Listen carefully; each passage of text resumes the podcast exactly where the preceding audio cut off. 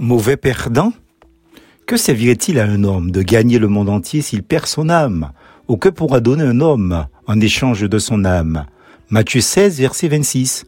Quelqu'un a dit ceci, pour faire un bon vainqueur, il faut être un bon perdant. Non, je ne suis pas supporter de l'équipe de France, ni pour ni contre, ni non plus celui du Maroc, et encore moins de l'une des équipes nationales de quelque autre nation dans le monde que ce soit, sinon des Matininos.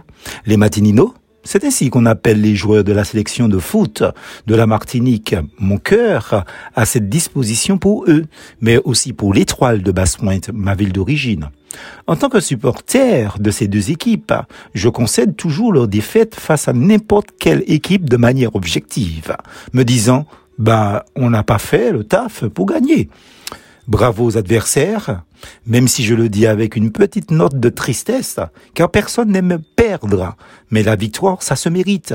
La défaite, ce n'est pas de perdre, mais d'être un mauvais perdant. Voilà pourquoi je suis estomaqué par tout ce que je lis dans la presse nationale des pays éliminés de la Coupe du Monde 2022, qu'il s'agisse des équipes comme l'Espagne, le Portugal, l'Angleterre, pour ne citer que celle-là. La presse ainsi que les joueurs cherchent toujours un bouc émissaire de l'élimination de chaque équipe nationale. Il y a là une telle malhonnêteté qu'à la fin, cela devient très pénible. Dit qu'il ne s'agit que de foot, certes l'argent derrière a changé la donne, mais quand même. Je pense déjà aux conduites des uns et des autres suite au choc historique Maroc-France de ce mercredi. L'un, jadis colonisé, le Maroc, contre son ancien oppresseur colonisateur que fut la France. En effet, le protectorat français au Maroc était celui qui fut exercé par la France dans l'empire chérifien appelé l'Afrique française du Nord avec l'Algérie, sans oublier le protectorat français en Tunisie, plus largement appelé l'Empire colonial français. Bref, avec ce triste et réel passé historique, pour revenir au sport, oui, qu'en sera-t-il à l'issue du match Maroc-France? Car à coup sûr, il y aura un vainqueur et un perdant. En passant, je signale que Dieu n'a rien à voir dans le jeu avec tous ces sportifs qui se signent, qui prient. Ben voyons. Solennellement, je fais comme par anticipation un appel au calme et à la dignité à tous les Français, tous les Marocains, tous les Africains partout dans le monde, disant ce n'est que du foot les amis et vive le vainqueur, que ce soit le Maroc ou la France. C'est en perdant que l'on devient fort. Quand je suis faible, dit l'apôtre Paul, c'est alors que je suis fort. 2 Corinthiens 12, verset 10.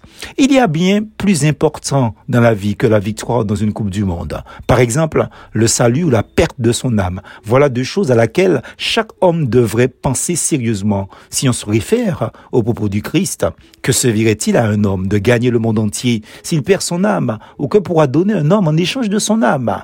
Matthieu 16, verset 26. Eh ben rien.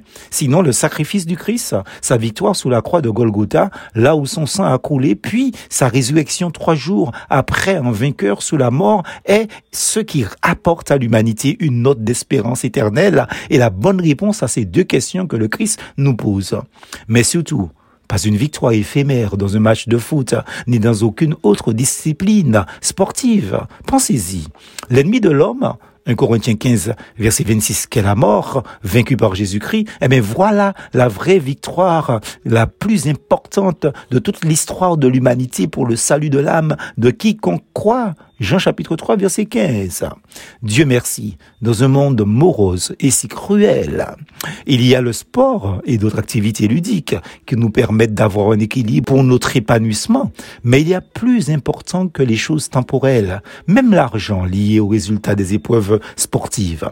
Voulez-vous participer à cette victoire sur la mort et avoir une victoire éternelle sur le diable, l'enfer et la mort? Alors croyez en Jésus, en effet, dans tout cela, nous sommes plus que vainqueurs grâce à celui qui nous a aimés. Romains chapitre 8, verset 37, dit la Bible. Maintenant, vous savez comment faire pour être du côté du grand vainqueur et éternel vainqueur qu'est Jésus-Christ notre Seigneur. Personne ne peut et ne pourra vous enlever cette victoire-là. Plus force en Jésus.